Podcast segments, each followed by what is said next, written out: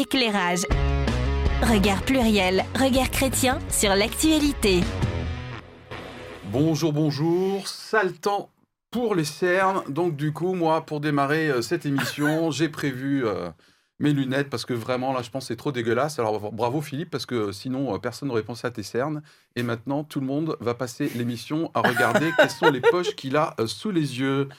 Voilà, ça va l'équipe, vos cernes? Eh ben écoute, Bon, oui. écoute, oui. ça va. Ouais, hein On a mis nos lunettes. On a mis vos justement. lunettes. Je me, je me sens pas trop cerné, moi. Pour l'instant, non, ça va. Alors, par rapport à l'invasion de l'Ukraine par euh, la Russie de Vladimir Poutine, euh, il y a eu des sanctions. Les sanctions ont pour objectif euh, de traiter en paria, de mettre au banc de la communauté internationale, d'isoler, d'asphyxier, bref, de faire se retourner l'opinion publique russe. En plus des sanctions économiques, financières et bien sûr des réactions euh, militaires, la Russie est bannie sur bien d'autres plans sport, culture, médias. Et c'est le périmètre de cette émission. Soyons clairs, c'est vraiment le périmètre de cette émission. Toutes les sanctions autres que celles que j'ai euh, citées euh, tout à l'heure.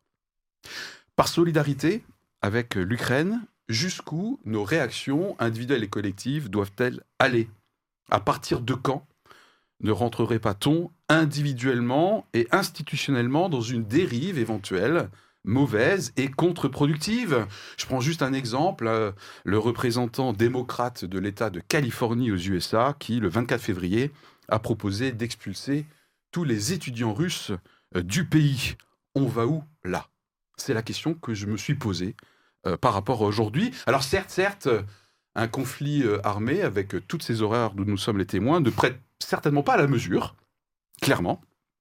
Mais nous allons quand même nous poser la question y a-t-il un risque d'hystérie, en tout cas chez nous, anti-russe C'est la question qu'on se propose euh, de se poser, qu'on se propose de se poser, yes, et bien sûr qu'on vous propose de poser sur la table devant vous, tranquillement, et de vous faire une opinion sur ce sujet. Peut-être que vous ferez partie de ceux qui disent, non mais attends Philippe, euh, c'est quoi cet angle? N'importe quoi, il n'y a pas d'hystérie, des réactions tout à fait normales, c'est à la hauteur de ce qui se passe. Et vous avez le droit de le penser, et nous aussi. Ou au contraire, vous allez dire, bah, enfin, euh, un sujet un peu euh, tabou peut-être sur la table, parce qu'effectivement, je trouve qu'il y a des dérives qui sont malsaines. Voilà la question sur laquelle on va euh, se positionner dans un instant. Mais d'abord, le tour de table traditionnel. Quand vous avez reçu le sujet qui arrive dans votre boîte mail, quelle a été votre réaction, toute l'équipe? Et on clôturera ce tour de table avec la confession dont je me chargerai. David. La première réaction, j'aime jamais utiliser le mot hystérie. Ouais. Le mot hystérie me mérisse un petit peu, euh, pour plein de raisons. Euh, un peu féministe aussi. Euh, et voilà, donc effectivement, je j'aime pas trop ce mot-là et cette idée que finalement, l'instantanéité des réactions qui se passent aujourd'hui dans nos mondes hyper connectés est un mauvais signe ou pas, je sais pas. Je pense que c'est simplement le signe des temps. Donc, je... Euh, Je pense que c'est bien de s'attaquer. je suis emmêlé. Je me hein. suis emmêlé les- connaissance dans le Je me suis emmêlé les... c'est ça, dans mon On va cerveau. récupérer David, là, rassurez-vous, tout va bien, tout va bien, on gère. Voilà. C'est bien de se concentrer sur un petit angle, effectivement, comme ça on y va à fond et on, on essaye de faire émerger quelque chose d'un petit peu construit sur quelque chose de complexe. Ok, Ah, Anita, Eh bien, euh, en fait, moi, j'ai été agréablement surprise par euh, ta, proposition, parce que je me disais, bon, bah, c'est vrai que c'est le sujet d'actualité, mais euh, sincèrement, je n'avais pas d'ailleurs réfléchi à savoir comment on pouvait l'aborder, euh, puisque tu te charges de ça pour nous, donc c'est parfait. Autant ne pas se casser la tête. Non, mais il faut- cernes, en Ah, C'est voilà, ça, et effectivement. Mais on te décerne la part. voilà, on te l'a. Voilà. Et en même temps, donc, donc euh, très agréablement surprise, puisque je me dis ah ouais, effectivement, j'avais pas pensé à cet aspect-là, et euh, je me suis dit, ben, c'est bien parce que c'est effectivement là où nous on est directement concernés. Euh, puisque quelque part ça concerne les réactions de la société civile. Donc voilà, ça peut nous concerner directement. Et donc je me dis, bah tiens, c'est une bonne manière d'approcher la question. Ok, Anita, Thierry. Sujet effectivement incontournable. Euh, moi, j'ai bien aimé l'angle. J'ai vu le mot sport dans le mail et je me suis dit, enfin, après euh, des, des années de dur labeur et d'hys- et d'hystérie à imposer le, le thème du sport, non, on passait cette, euh, cette blague, qui n'était peut-être pas une blague, mais j'ai bien apprécié parce que c'est un sujet qui me passionne. Et le lien notamment avec la politique et le sport et la culture et des choses comme ça, ça me passionne énormément. Euh, donc, euh, donc voilà, mais c'est vrai que c'est un angle qui, est, qui était aussi, euh, je trouve, difficile parce qu'il y a des choses qui arrivent tous les jours aussi. Mhm. Et ça change tous les jours. Tu, tu l'as dit aussi, David, le côté immédiat et le côté il se passe des choses. Mm. Cette là, on est en train de parler et quand l'émission sortira, en fait, il se sera passé tout plein de trucs et on, on aura peut-être été hors sujet, mais on aura dit des choses très intéressantes. Ok, très bien. Eh bien, Chers amis, quand même, continuez à nous regarder, à Oui, nous oui, écouter, même si on est déjà Euh, hors restez sujet. avec nous. Dans un instant, vous allez savoir, mais comment ça se fait que ce sujet euh, est sorti euh, dans la tête de Philippe pour qu'il le propose? Et ben, c'est le moment de la confession. Éclairage. Regard pluriel, regard chrétien sur l'actualité. Alors, je dois bien le confesser, il y a de nombreuses années, je jouais au mini-soldat. Euh, peut-être comme plein de, de- de garçons, peut-être, ou des filles, hein, mais à l'époque, c'était plutôt des garçons. Et puis, euh, mon activité favorite, eh bien, c'était d'opposer euh, des mini-soldats qui représentaient les Américains contre Les Russes. les Russes. Voilà, je suis un enfant de la guerre froide. Et euh, je prenais un malin plaisir à faire gagner systématiquement les Américains. Et même, j'ai crabouillé à la fin de mon jeu les mini-soldats russes. Voilà. Alors ça, c'était la première partie de ma confession, mais je dois bien le confesser, le sujet du jour, comment une il vraie est confession, né, m'a fait passer en fait par plusieurs stades émotionnels. D'abord du scepticisme, ensuite à une certaine jubilation, pour finir aujourd'hui avec un début de révolte intérieure. Alors scepticisme. Eh bien, lorsque les sanctions euh, étaient encore à l'état de menace, eh bien, je me suis dit que euh, on, on, l'Europe allait encore être molle et lente. Scepticisme, jubilation, waouh Waouh Europe en tête, eh bien ça a frappé finalement vite et fort en termes de sanctions, je parle, puisque c'est le périmètre de notre émission. Finalement, agréablement surpris donc. Et là, je commence à ressentir en tant que spectateur cette fièvre de la riposte et je me délecte des premières conséquences pour la Russie, du genre Tiens, prends ça, bien fait Vladimir Ah, mais dans cette phase de jubilation, j'ai eu quelques premières alertes. Alors bien sûr, si euh, émotionnellement, euh, je continue de saluer le front uni hein, pour aider euh, l'Ukraine à résister, la multiplication des bannissements, y compris, de la part de la Fédération internationale féline, hein, qui a banni les chats russes des compétitions, c'est pas fake news, hein, ok? Eh bien, s'accompagne d'un manichéisme, je trouve, sans recul, les gentils, euh, les méchants. Je précise évidemment que, en l'occurrence, le méchant, c'est celui qui agresse et qui envahit le pays. On est bien d'accord, hein, circonstanciellement. Ne faites pas dire ce que j'ai pas dit. Et puis, et puis peut-être plus grave, les dérives haineuses sur les réseaux sociaux, en tout cas euh, très euh, émotionnelles.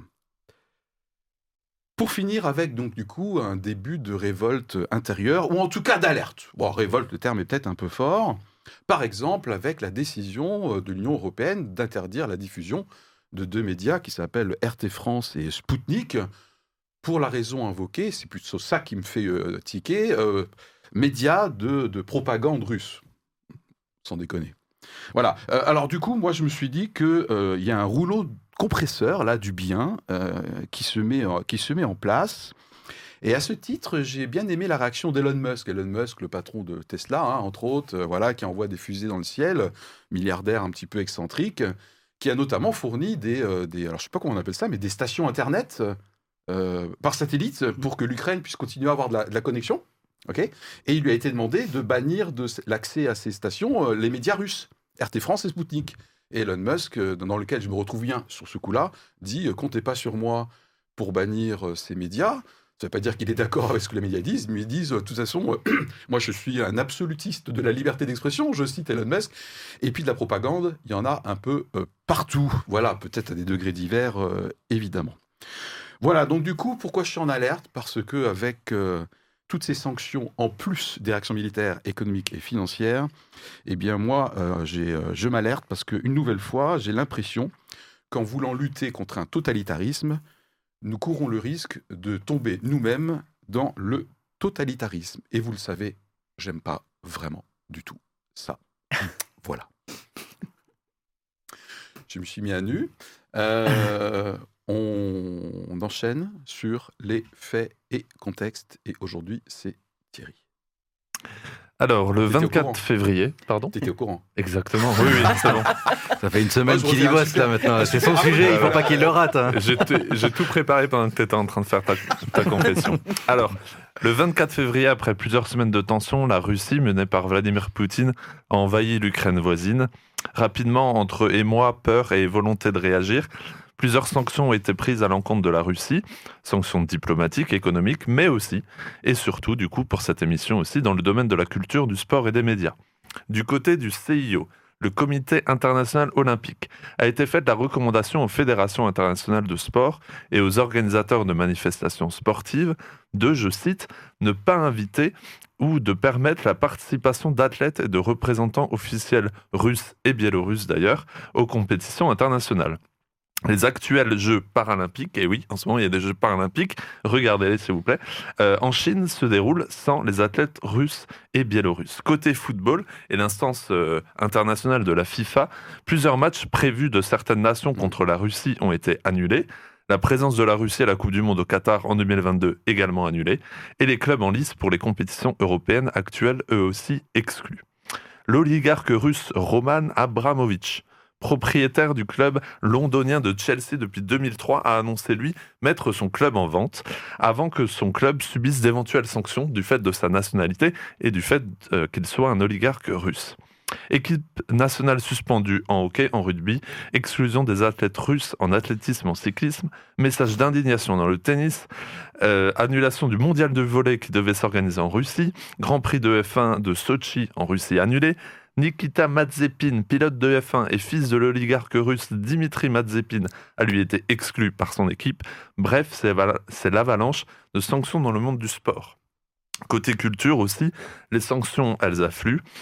Certains jeux vidéo ont banni des protagonistes russes. Disney suspend la sortie euh, et la diffusion aussi de certains de ses films. Et plusieurs concerts de musique classique ont été annulés en cause de la nationalité russe de certains musiciens.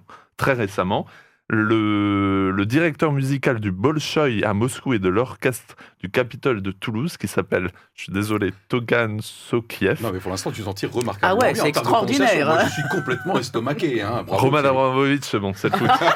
Donc notre ami euh, Tugan Sokiev, enfin je ne le connais pas, mais on peut dire que c'est notre ami, et il a été, euh, donc lui il a décidé de démissionner, hein, euh, choqué par la façon dont certains de ses collègues et de ses propres musiciens sont traités euh, de par leur nationalité et menacés d'annulation. Côté média, le réseau TikTok a très récemment été fermé en Russie, et comme tu l'as dit, euh, la fronde également à l'œuvre, la chaîne RT, entendée par la Russia Today, financée par le Kremlin et présente dans plusieurs pays, dont la France, Mhm. a été fermée et ses chaînes YouTube ont été bannies. L'idée étant, comme le dit euh, Ursula von der Leyen, euh, la présidente de la Commission européenne, euh, avec l'idée d'interdire la machine médiatique du, du Kremlin. Pardon, ce sont ses propos. Mhm. En réaction à cela, du soutien, mais aussi de l'indignation. Est-ce vraiment aux sportifs, aux musiciens, aux journalistes de payer pour Poutine? N'est-on pas en train de tout mélanger S'interroger, s'interrogent certains, pardon? Le un poids, deux mesures est aussi reproché aux instances dirigeantes n'ayant pas pris de telles dispositions pour d'autres situations de guerre ou autres situations politiques tendues. Petit mot de contexte enfin, avec en toile de fond des liens qui pourraient être faits entre sport et politique, par exemple. Je vais pas du tout être long. En Russie, Poutine a utilisé depuis plusieurs années euh, le sport comme un véritable soft power, comme au temps de l'URSS. Le sport est loin d'être apolitique. Mm. Je vais un peu trop loin parce que je donne mon avis. Fallait-il néanmoins en arriver là? Alors, sanctions logiques ou acharnement contre de simples citoyens qui n'ont pas forcément de lien avec le gouvernement russe?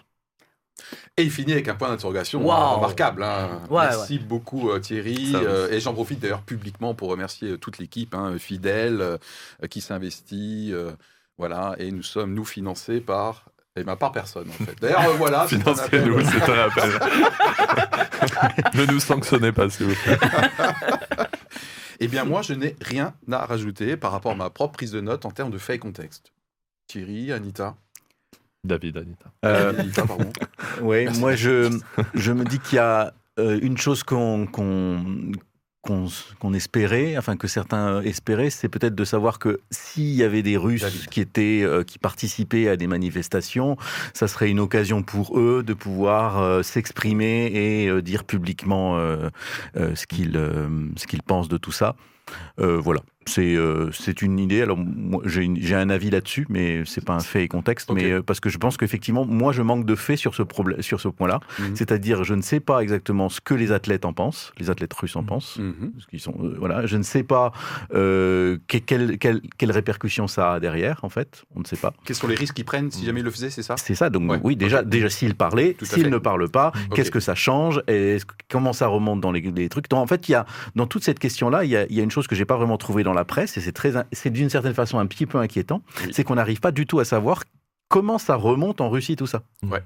Ah, c'est verrouillé. Donc en hein. fait, on est, on est devant un, un trou noir en fait, euh, dans lequel on essaye de, de comprendre euh, comment ça fonctionne et on ne sait pas. Enfin, moi personnellement, euh, je viens avec énormément de questions et finalement peu de réponses sur euh, la, le- les, les mécaniques de la société civile russe pour savoir comment vraiment ces, ces, euh, ces actions assez symboliques ont un, un impact positif ou négatif sur l'opinion publique euh, russe. Alors j'ai dit que j'avais rien à rajouter quand même, mais euh, je sais pas si tu l'avais cité, mais, mais y compris dans des jeux vidéo, les équipes virtuelles euh, Mm. russes et bélarusses ont été bannies. Oui, il l'a évoqué rapidement. Des, des protagonistes russes, ouais. Ah, oui, pas protagonistes et... Oui. Des joueurs ou des, D'accord. des personnages. Et puis bien sûr, il y a eu des ruptures de, de sponsors, hein, notamment avec Gazprom. hein. Gazprom, même si vous n'êtes pas euh, super connaisseur, vous voyez le nom euh, Gazprom euh, autour des terrains de foot. hein. C'est euh, une entreprise gigantesque. Gaz, gaz, gaz, ouais, gaz. Plus 52% sur ma facture entre septembre et, et là. Ça cogne hein, quand même. hein. Pas les sanctions économiques, Philippe. Oui, c'est vrai, c'est vrai, c'est vrai. Je suis hors sujet. Euh, si on a terminé sur l'effet contexte, je propose euh, qu'on se positionne par rapport à la question du jour. Y a-t-il euh, une hystérie en ce moment euh, anti-russe sur tout ce qui est de l'ordre des sanctions autres que militaires, économiques et financières? Rapide positionnement, euh, Thierry? Tu trouves que l'angle est exagéré Au contraire, tu le partages Je me placerais plus sur l'angle exagéré, dans le sens où je, ne- je ne qualifierais pas ça aussi d'hystérie. Moi, je vois un côté peut-être injuste, mais un côté normal pour l'instant. Injuste, mais normal. Ça a le mérite d'être très clair, très concis. Anita Euh, hystérie, non, je ne- n'emploierai pas ce terme également. Ok. Euh, je, je pense qu'il y a un désir. euh, Je suis tout seul. il y a- je pense qu'il y a une, une- un désir d'unité, de bonne volonté, de réagir, Mhm. de signifier un désaccord. Voilà. Donc je pense qu'il y a une vraie bonne volonté, mais qui entraîne peut-être une surenchère actuellement. Une bonne volonté qui entraîne surenchère. Dis donc, euh, waouh, David. Euh, non, moi je trouve pas qu'il y a un emballement médiatique exagéré. Euh, je pense que euh, y a un unanimisme quand même international qui est très fort et donc qui Mhm. donne un effet de pression effectivement très fort culturellement même, je dirais. Mais après, je veux dire que sur toute la surface du globe, on pourra trouver des initiatives stupides et exagérées et les monter en épingle comme celle du démocrate ou voilà. Bon. Voilà. Chacun veut prendre sa part, sachant qu'il peut pas faire grand chose, donc chacun essaye de faire son son Charlie, quoi. hein. mais bon, ça, ça met- parfois c'est un petit, peu- on n'évite pas toujours le ridicule, quoi. hein, c'est sûr. Chacun essaie de faire son Charlie? Bah, c'est-à-dire un peu une sorte de réaction comme ça, euh, euh, Ah. d'affirmer Oui. d'affirmer je Oui. suis contre euh, bon je suis contre la guerre oui Ouais, ouais. bien sûr voilà mais sans vraiment savoir ce qu'on peut faire Oui, je trouve que cet unanimisme dont tu parles, on l'a déjà connu auparavant. hein, alors, sur des circonstances pas aussi tragiques, mais enfin, je sais pas s'il y a une, une graduation de Ouais. tragique, mais euh, je, suis- je suis Charlie, et puis euh, beaucoup de personnes étaient soupçonnées si elles disaient pas dans la rue. euh, Ouais. T'es Charlie, toi hein Ouais. Ah. Charlie, hein Et on Ouais, était même prêt à le dire alors qu'on n'en savait rien de ce qui Voilà, s'était passé. ça donc effectivement on peut on peut craindre qu'on passe un petit peu à côté euh, de ce qui se passe vraiment en fait chez les Russes c'est ce que je me pose comme question. On ne sait pas les effets, donc Mhm. en fait, euh, on a bonne conscience de dire qu'on a fait quelque chose pour, euh, on sait savoir si on a fait quelque chose contre. Et euh, ce que je pense quand même, c'est que pour ça que je considère que c'est pas un emballement, c'est que il n'y a pas vraiment de russophobie là-dedans.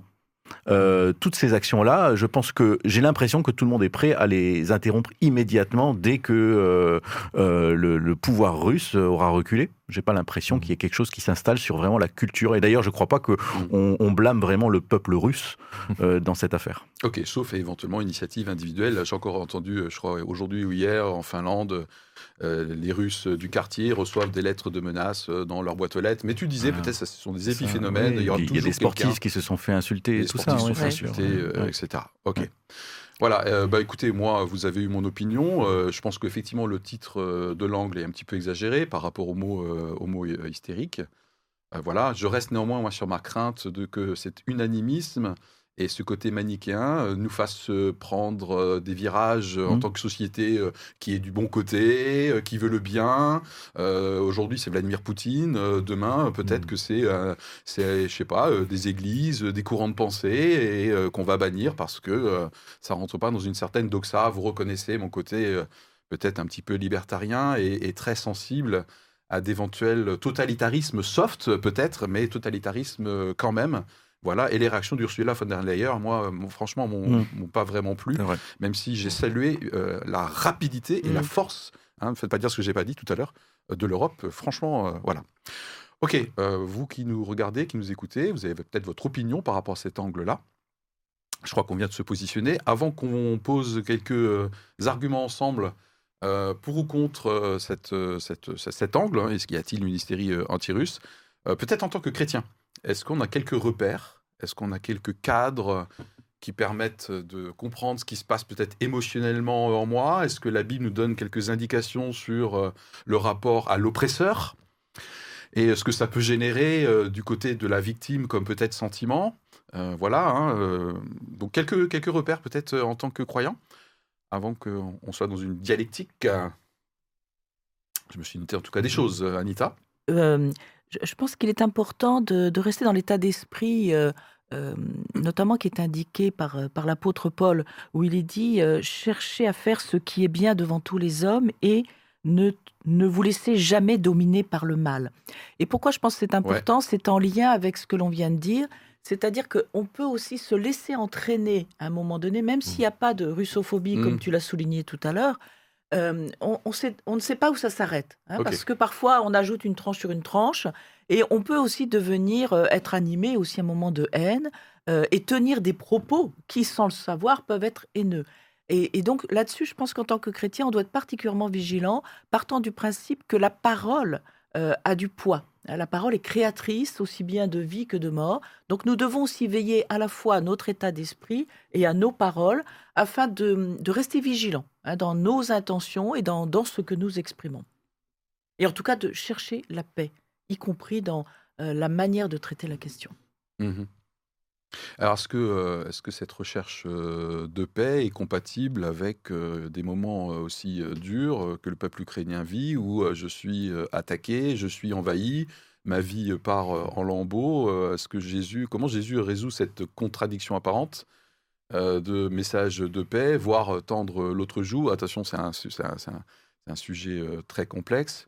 Est-ce que le chrétien peut néanmoins se défendre ou Moi, je, penser que moi, les- je parlais déjà de la, en France, là où nous ne nos sommes pas attaqués, nous ne sommes pas en situation de euh, guerre directe.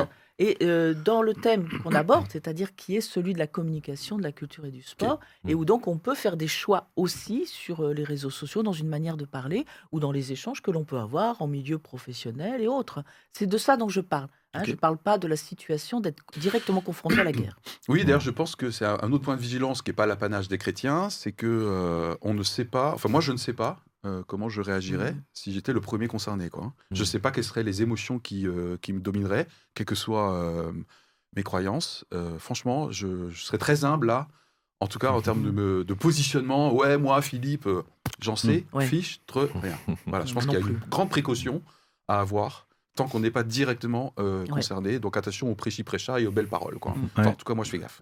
Et, et moi, je trouve que c'est quelque chose d'intéressant de savoir euh, de pourquoi est-ce qu'on se sentirait plus concerné maintenant que dans d'autres situations euh, par rapport aux, aux Ukrainiens qui, Ah. qui, qui sont envahis et qui dont la vie bascule euh, du jour au lendemain euh, d'une d'une vie d'occidental à une vie de réfugié. Tout à fait. Euh, et donc, euh, je pense que on peut pas s'empêcher de s'interroger pourquoi est-ce qu'on ressent tout d'un coup une envie quand même plus forte d'accueillir un Ukrainien chez soi que quand c'est un Syrien. Je pense que c'est quand même une petite question qui chatouille et quand même un petit Ah, peu moi, la conscience. très claire sur le sujet, mais c'est pas l'angle de la mission. Oui, mais la question est. Je suis Mais c'est une avec toi. vraie, Ouais, ouais. euh, pour moi, c'est une Ah, vraie oui, question oui. pour euh, mon, Ok. pour- Oui, parce oui. que moi, là, là- là-dedans, j'ai toujours quand même cette euh, cette parabole du Samaritain, hein, où en Mm. fait, euh, Mm. eh bien, plein de gens passent à côté de la personne qui a été battue et tabassée sans se sentir concernés pour plein de raisons.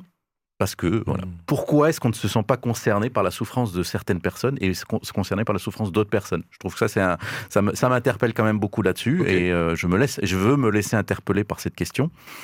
Euh, et l'autre chose, c'est euh, c'est d'être des artisans de paix, Mm. de- d'être d'être doux d'esprit.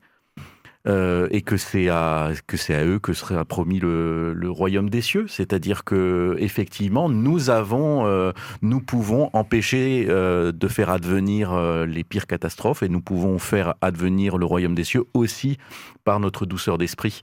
Et cette douceur d'esprit peut se faire, n'empêche, enfin, ne veut pas dire qu'on est complètement pacifique ou qu'on Ouais. est complètement amorphe et spectateur, mais je pense que déjà dans la façon de parler et la façon de commenter les choses et la Mhm. façon euh, peut-être même de, de réagir quand d'autres personnes sont violentes, Tout à fait. euh, je pense que c'est, c'est, c'est- ça va dans cet esprit de la, de la douce- douceur d'esprit. Ok, donc on est vraiment dans le sujet, euh, moi en tant que chrétien, par rapport à langue, super.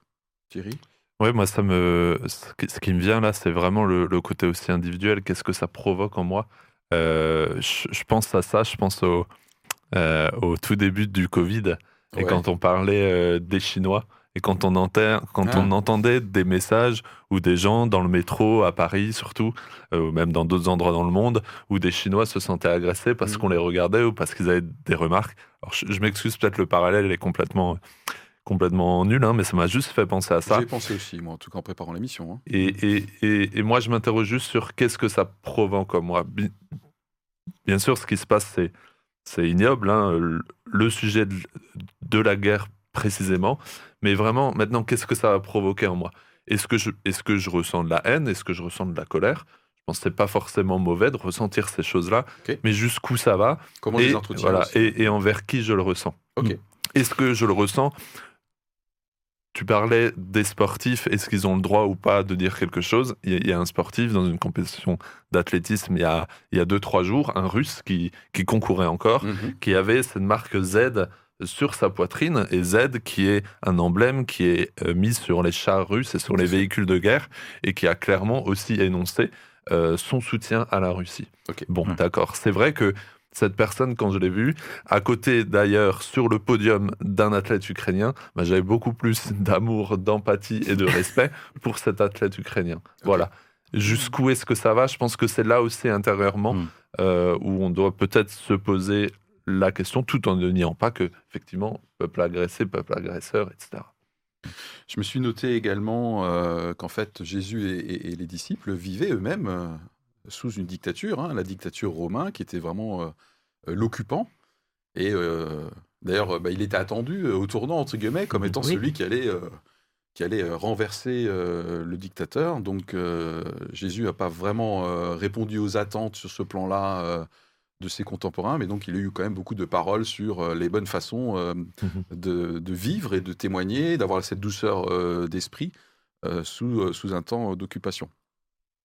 Voilà. Ceci dit, en même temps, euh, le sujet de l'interventionnisme en tant que chrétien, ce que je me défends, c'est un sujet complexe. hein. Je crois que, si je ne dis pas de bêtises, le théologien protestant allemand Dietrich Bonhoeffer, il me semble, a participé à l'attentat euh, en juillet 44 Hitler. contre Hitler. Mm.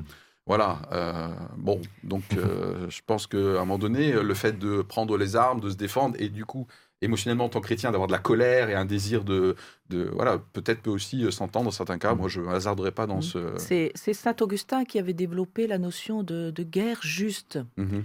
Euh, et la- enfin, il avait développé ce, travail-là en se disant justement quelle doit être la position euh, chrétienne. Et euh, pour lui, ce qu'il avait retenu étant la guerre juste, c'était celle qui, partant d'un principe qu'un pays était chrétien, hein, euh, c'est une guerre qui ne devait répondre, enfin qui ne devait être que défensive, pas offensive euh, et proportionnelle. Voilà, donc ce qui est très théorique, il faut quand même le, le- Oui. le reconnaître. Ouais. Mais on voit qu'il y a eu comme ça des, des essais parce que la réalité fait que, euh, au travers des générations, euh, des siècles, les chrétiens ont été confrontés à la guerre et au conflit comme n'importe qui d'autre. Que certains ont refusé de prendre les armes et que d'autres ont Mm. pris les armes. Je crois que c'est ce qu'on peut dire aujourd'hui. Peut-être pour terminer sur, ce, sur cette partie, euh, moi en tant que chrétien par rapport à l'angle, euh, je, je- je- je- ce matin, j'aurais tendance à dire, euh, ce matin, parce que c'est le, le matin où on enregistre l'émission, c'est à cause des cernes en fait. Bon bref, voilà. J'aurais presque tendance à penser, moi qui suis quand même un chrétien convaincu, que la prière me semble un peu dérisoire en ce moment. Je, je vous avoue, hein, je, Oh, ça, tu peux pas dire. Oui, je sais, je sais, je, non, mais je sais que j'ai pas le droit, mais je- c'est- je- il y a une part de moi qui est là, mais waouh, les enjeux sont tellement vastes, c'est tellement grave, ça fait tellement flipper que euh, j'ai une partie de mon cerveau qui, qui se dit, Philippe, euh, tu devrais dire que là, que la prière, elle, est, elle, elle fait partie des, des réactions qui devraient être ton, ton, ton- tes premières actions en tant que chrétien par rapport à ce qui se passe, pas la seule, hein, ok, l'action aussi. Et, j'avoue que j'ai une part de moi qui me dit, mais waouh, c'est c'est pas évident. De, de me rappeler que euh, Dieu tient tout entre ses mains, si on pense qu'on est chrétien, hein, bien sûr, et qu'il maîtrise, et que même si c'est très très très inquiétant, euh, je devrais euh, me, me- me- être quand même un peu rassuré. Voilà, je, je vous dis euh, peut-être que non, mais il y a plein de chrétiens qui nous écoutent. Mais certainement. se ouais, disent ouais. non mais arrêtez avec la prière là, le, le temps est grave, la prière c'est bien gentil quoi. Je sais pas. Bah, Vous êtes euh, choqué par la confession? Non, jamais. mais non, mais c'est vrai. Juste par les mots du thème à chaque fois, mais pas par ta confession. Non, bah, moi je comprends ce que tu veux dire parce que aussi, euh, euh, enfin, la, la prière, euh, je pense que la prière dans le, le cœur de son cœur et en soi-même, euh, dans le fond de sa chambre, je pense qu'elle elle est très importante. Mais c'est vrai qu'il y a quelque chose qui est un petit peu délicat de se dire voilà, on va prier pour ça, on va prier pour ça, sans vraiment savoir ce qu'on va faire d'autre Mhm. euh, dans son action, Ouais. parce que Mhm. Là, c'est vraiment, on est dans une situation où en fait, on, on- on peut agir en tant qu'Européens et Français. Euh, des Ukrainiens nous réclament des armes, euh, nous réclament des- de l'aide, nous réclament d'être solidaires dans les sanctions qui vont affecter euh, le prix du gaz qu'on va payer et tout ça. Donc là, on est obligé de se mobiliser. On peut pas se. C'est pas suffisamment lointain pour qu'on puisse dire nous allons prier pour la paix et tout ça. Donc on- effectivement, on sent que peu que on est, il faut on ne peut pas être dans l'hypocrisie dans la prière. Euh, donc euh, c'est pour ça que je dis que c'est moi plus un enjeu personnel. Euh, et, et après l'effet de la prière par la suite, euh, ça c'est ça nous échappe. Mais c'est vrai que de la prière collective et tout ça, je comprends le, le côté un petit peu trop facile de, de se réfugier derrière ça Très bien. en disant qu'on alors qu'il y a des gens qui nous supplient immédiatement de d'agir de façon très concrète et qu'on peut faire. Anita, réaction par Ah, rapport à ce ben, que pour- j'ai dit Puis on moi, clôturera euh, là-dessus. hein, Euh, pour avec moi, Philippe. là, là, c'est l'un et l'autre, c'est-à-dire à la fois, il est nécessaire, surtout en tant que peuple chrétien, euh, de contribuer euh, à l'accueil, euh, par exemple, de- des exilés, de l'étranger, à soutenir financièrement et autres. Bon, après, chacun le fait en fonction de ses moyens, mais la prière est pour moi une action. Et la prière, c'est une intervention qui consiste à solliciter l'intervention de Dieu afin qu'il puisse aussi intervenir auprès des êtres humains. Et puis parce que je pense qu'il y a également des enjeux spirituels, c'est-à-dire Mhm. que je pense qu'il y a des forces Mhm. invisibles.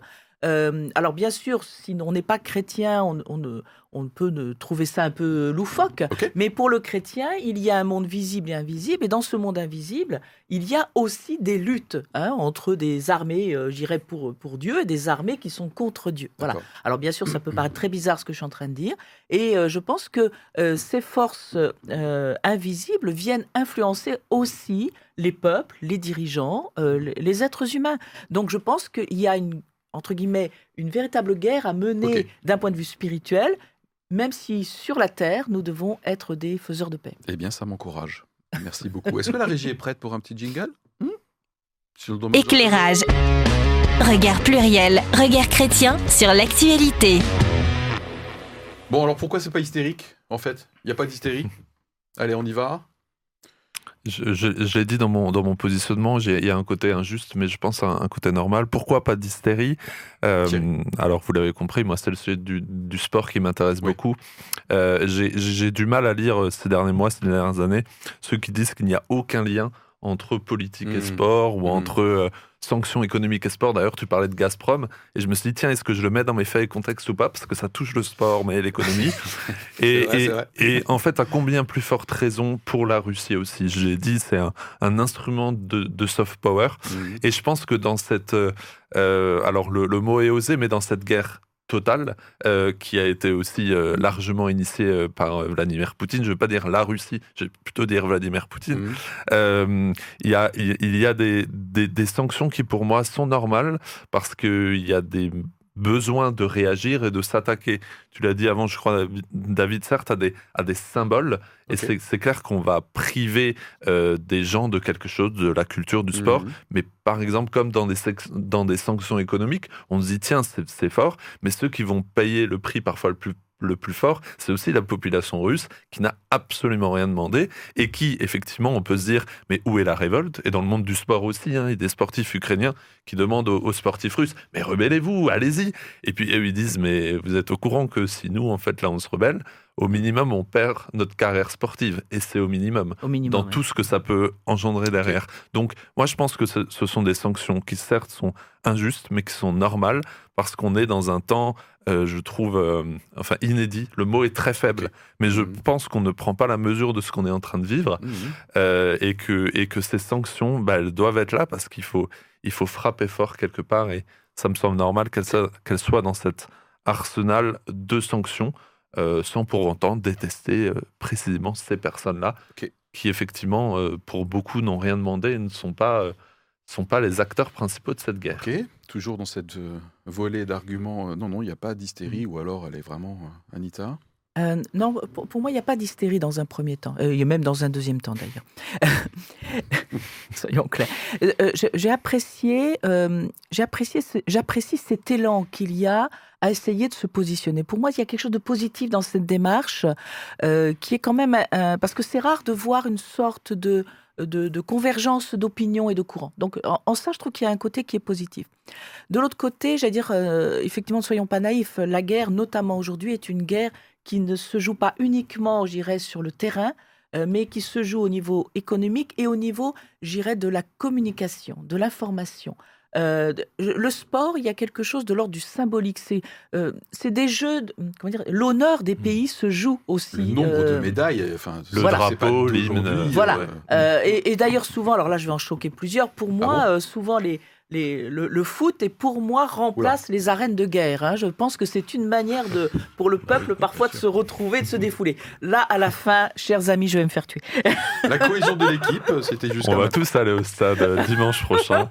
Je vous invite. Voilà. Mais, et donc, je pense qu'il y a la question de l'honneur et il faut jouer hmm. sur tous les tableaux. Hmm. Ceci dit, il y a certaines euh, décisions qui ont été prises qui, qui moi, me semblent quand même exagérées. Voilà.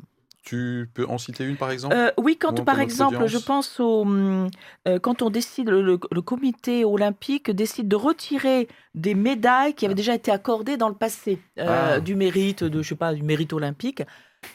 voilà, je ne sais plus hmm. quel est le terme, excusez-moi. là, pour moi, c'est exagéré. Ok. Voilà, hmm. c'est tout. D'accord. David? Alors, pourquoi ça n'est pas un emballement excessif? Je pense. alors, j'ai plusieurs idées. D'une part, effectivement, c'est un, c'était un instrument de la Russie euh, quand même de, de propagande euh, aussi, euh, surtout avec le taux de dopage qu'ils ont fait et le fait qu'ils sont quand mmh. même fait aligner pas mal de fois. Mmh. Ils étaient quand même un peu retombés dans des pratiques soviétiques sur l'usage du sport pour leur rayonnement. Donc un peu, symboliquement, c'est quand même un endroit aussi où il faut taper. D'autre part, il n'a pas été interdit dans tous les cas à des sportifs russes de concourir s'ils ne concouraient pas sous un drapeau. Ah, de manière neutre alors. Voilà. Mmh. Ah, Comme aux Jeux Olympiques d'ailleurs. Euh, ah, ça reste possible. ça reste possible. alors peut-être que ça va changer, mais quand même, voilà. Donc on, on, on, distingue bien l'athlète du fait qu'il porte un drapeau et que donc il emporte avec lui son pays et, et toutes les, les, intentions euh, un petit peu, euh, comment dire, nationalistes qui, qui, qui, qui s'y qui adhèrent. L'autre chose, c'est que il y a euh, qu'est-ce que je voulais dire Mince, j'ai raté. ça reviendra, hein, euh, David. Euh, est-ce qu'on a fini sur les, arguments pour minimiser l'angle tel qu'il a été Ah oui, ce que, je, ce que, je, voulais dire, c'est qu'il y avait quand même souvent, il, y avait, il y a quand même souvent des aspects économiques derrière quand même le sport. Mm. et, donc fréquemment aussi des mesures sportives sont là aussi. Parce que derrière ça va ça va enlever des sponsors ça va voilà. Donc il y a quand même pas mal cet aspect là pour bravo d'avoir retrouvé. Pour, pour peut-être dévier du sport et aller sur un plan plus culturel et, médiatique tu as, parlé euh, d'RT Sputnik et ça ça rejoint exactement ce que tu viens de dire c'est que euh, en préparant je me suis dit mais derrière il y a de toute façon aussi des sanctions économiques dans le sens où effectivement on peut invoquer la liberté d'expression, la liberté de la presse. Il y a aussi des questions de financement, mm. des, financements du pouvoir russe très clairement. Ce pouvoir russe est incarné par Vladimir Poutine qui attaque et qui ne semble pas avoir de limites. Donc on coupe aussi des choses, que ce soit des financements, que ce soit pour certaines personnes aussi des infos mensongères, on peut parler de propagande, etc., même s'il faut faire attention avec les mots. Euh, mais, mais je pense que ce sont des, des sanctions, encore une fois, là, sur le plan euh, des médias, qui me semblent là aussi euh, normal vraiment. Alors et oui, effectivement, euh, tous les, tous les pays financent des médias, ça c'est sûr, et tous les pays utilisent parfois des médias pour dire des choses pas forcément euh, très roses, mais entre dire des choses pas forcément très roses et avoir la possibilité de s'informer autrement, ce qui n'est pas forcément possible d'ailleurs en Russie, voilà, on est quand même quand on parle des médias ou de la culture, de la presse ou de l'information, devant un pays, effectivement, quand on coupe RT, quand on coupe Sputnik, devant aussi un pays que, quand je suis russe, notamment, mhm. on en parle, hein, hystérie anti-russe, quand je suis russe, si je veux m'informer autrement, ou si je veux écouter quelque chose d'autre, ou si je veux même penser parfois différemment, ben, j'ai peur, je dois avoir peur pour ma vie. Et je pense que ces sanctions, elles sont là aussi pour dire, mais ça, en fait, on n'en veut pas. Et nous, on, on jouit d'une liberté de la presse, on veut la défendre c'est clair qu'on veut la défendre et on coupe des médias, donc on pourrait se dire c'est bizarre, mais il y a des idées derrière et des idéologies qu'on veut aussi bannir mm. et peut-être une certaine vision du monde avec laquelle on n'est pas trop d'accord. Ok, est-ce qu'il y a encore un dernier argument avant qu'on balaye rapidement les points qui pourraient être inquiétants quand même dans les dérives actuelles? Oui, euh, oui euh, il y a je pense que ça va faire la transition. Euh, il y a un point où vraiment je ne suis pas d'accord, c'est l'annulation des concerts euh, parce que euh, c'était des œuvres de compositeurs russes qui allaient être données. Oui, Prokofiev, Tchaïkovski. Voilà. Ok, donc là on switch effectivement. Ça pour moi c'est une dérive inquiétante. J'ai envie de dire pour moi, c'est du grand n'importe quoi. ok, d'accord, bah, ça mérite d'être clair. voilà. Euh, oui, et ça mérite une réaction. Ça mérite une réaction dans ce sens-là. Je pense que euh, effectivement, ça serait inquiétant qu'il n'y ait pas une indignation euh, du public par rapport à, la, stupidité qui a été dite euh, à ce moment-là par cette personne. Mm. Elle doit sentir tout de suite que non, ça effectivement, c'est nauséabond et que c'est stupide. Je pense que là, on a une action à faire aussi pour, mm. réagir dans ces cas-là. Bon, moi, ce qui peut aussi me, sembler un peu inquiétant, ça a été cité, c'est la les réactions à géométrie variable. Hein. Alors, même si il y a un shift, shift c'est un terme anglais, mais un basculement. il y a, bascule, il y a un basculement euh, d'histoire aujourd'hui, ça c'est clair et net, même si on n'en prend pas tellement conscience, mais quand même dans, les médias, c'est clairement, euh, clairement écrit. Mais euh, effectivement, bon, il y a, des fois, ça peut faire penser à deux poids, deux, deux mesures, quoi. Hein. Mm. Il y, a, beaucoup d'autres situations dans, le monde qui auraient pu faire l'objet euh, proportionnellement aussi, mm. proportionnellement, mm. de réactions. Bon, voilà. Euh, on, est, on est quand même sur le territoire européen et nous sommes directement concernés. on est à quelques centaines de kilomètres.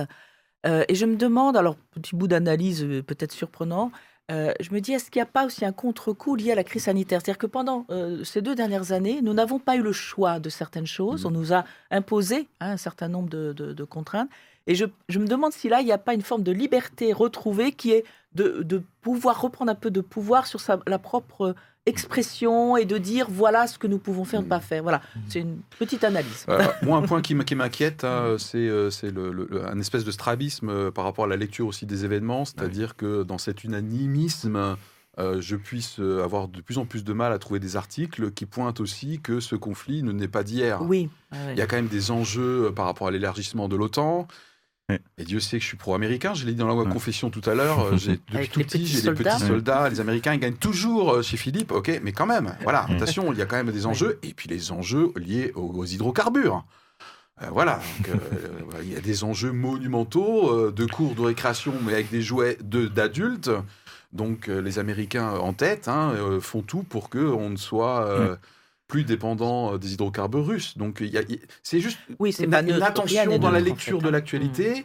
Euh, de, faire un peu attention. Il n'y a pas tout du gentil d'un côté. Je ne parle pas de l'agression, là, où je suis sans ambivalence. Voilà, c'est un point de vigilance pour moi. Ouais, ce qu'il faudrait, et je ne sais pas, peut-être que les Américains ont des espions, parce qu'ils ont l'air quand même assez bien informés, souvent, les Américains, quand même, là. Ils ont, ils ont été quand même assez au courant à l'avance euh, des, des, des, projets d'invasion, vraiment. Euh, je pense qu'il faudrait arriver à savoir vraiment qu'est-ce qu'est-ce qui comment ça bouillonne dans la, dans la population russe. Et ça, ça serait mm. quand même important de le savoir pour savoir s'il faut mettre encore plus la pression ou si finalement ça, ça n'est que du, que de la bonne conscience qu'on se fait. Euh, je, j'ai par exemple été sur un article, donc j'étais sur Facebook et puis j'ai cliqué pour aller sur RT euh, France, voilà pour y aller dessus. Donc déjà un super avertissement de Facebook en me disant attention, vous allez sur un site qui pourrait être mhm. truc. Bon, ça fait bizarre quand même. Et puis quand je vais dessus, bah, je vois un site euh, qui, qui mentionne toutes les informations européennes. C'est-à-dire qui, bien sûr, qui est très orienté, il y a certains trucs, mais quand même qui dit, voilà, les Ukrainiens réclament ceci, euh, le truc et tout. Donc euh, moi, je trouve quand même assez bizarre qu'on dise, euh, bon, peut-être la télé, c'est différent. Et on sait effectivement que la propagande russe et, et les, la- la- le balançant, balancer des fake news a été un outil de, effectivement, de soft power de la Russie pour déstabiliser les élections et tout ça. Mais ouais, moi je suis pas aussi pas très à l'aise avec ça Moi non plus. pas très à l'aise. Et puis, euh, je ne sais pas. donc, Facebook a été coupé dans les dans les faits et contextes a été coupé quand même chez en Russie. Tout à fait. Mais le reste d'Internet n'est pas complètement euh, verrouillé. Donc, en fait, ce qui peut être publié en Europe peut aussi quand même les atteindre. Ils peuvent encore lire. Donc, euh, ils n'ont pas forcément besoin qu'on leur mette le nez euh, sous, dans, dans la terre pour leur dire vous ne pouvez pas venir ici, vous ne pouvez pas venir en Europe, pour comprendre quand même qu'il y a un unanimisme international pour euh, condamner cette invasion. Et on est euh, à la fin, Thierry? Une, moi, je, le, le risque d'hy- d'hystérie, moi, je le vois vraiment, ça, ça a déjà été dit, mais j'avais. euh, c'est vraiment, si on en oublie le peuple russe et les, et citoyens euh, là-bas. Effectivement, dans le traitement de l'information, de quoi on entend parler, je pense que on se doit aussi, peut-être même en tant que chrétien, de s'interroger, mais comment eux le vivent, comment eux vivent ça, comment eux vivent les répercussions de ces sanctions et des autres sanctions, pour qu'il y ait une volonté d'isoler diplomatiquement, politiquement, euh, et d'isoler euh, le président ou le dictateur Vladimir Poutine? Ça, c'est sûr, et je pense qu'il y a faciliter une révolution de palais, éventuellement. Ouais. Bon, bref. Voilà, mais est-ce que faire attention à ce qu'on n'isole pas tout quand même, Ok. est-ce qu'on et qu'on n'isole pas des Mm. gens qui effectivement sont innocents et donc gardons cette vigilance, gardons le, le fait d'aller voir d'autres médias parce qu'en France on le peut et, euh, et on peut voir tout plein de choses Ouais, différentes. Sachant que le pouvoir russe peut aussi se servir de euh, des manifestations qui se passent en Europe, c'est-à-dire qu'il peut aussi dire voyez, regardez, euh, l'OTAN, le- le- l'Europe nous en veut, ne, ne vous aime Ah bah, pas et tout Vladimir ça. dit qu'on est russophobe, hein, en Mm. gros, hein, ça fait partie de sa dialectique. euh, Quand un, quand un ministre de, de l'économie français dit euh, maladroitement, en faisant marche arrière peu Bruno de temps Maire, après, en l'occurrence, que hein. euh, il faut faire une, il va, il faut faire une guerre totale économique et culturelle. Bon, ben bien sûr, un Poutine, euh, je pense qu'il va s'en servir. Il serait bête de pas s'en servir de ce genre de Est-ce qu'on peut bête. terminer par l'exemple du seul journaliste d'opposition de la Russie, Mhm. dont l'éditorial, enfin la première page, Mhm. le- je crois le 26 ou 27 Bonne idée. février, euh, sur fond Anita. noir, a été, où ils- ont écrit La Russie bombarde l'Ukraine, euh, avec des points à chaque fois. Ils n'ont pas dit qu'ils déclaraient la guerre, puisqu'ils ne peuvent pas l'écrire Mhm, actuellement. Et ils l'ont écrit en russe et en ukrainien, en, ukrainien, en disant euh, nous, ne, nous ne sommes pas contre le peuple ukrainien. Ok, très Voilà. bien. Eh bien, écoutez, euh, c'est là-dessus que nous allons nous quitter et il est temps pour moi de remettre mes lunettes Et d'aller voilà. dormir. et d'aller apparemment me recoucher puisque ça semble être la seule solution. Euh, on vous souhaite euh, beaucoup d'inspiration sur ce sujet comme sur d'autres. Merci de nous avoir suivis pour cette émission éclairage et à très bientôt. À bientôt. À bientôt Au revoir. Au revoir. Ciao.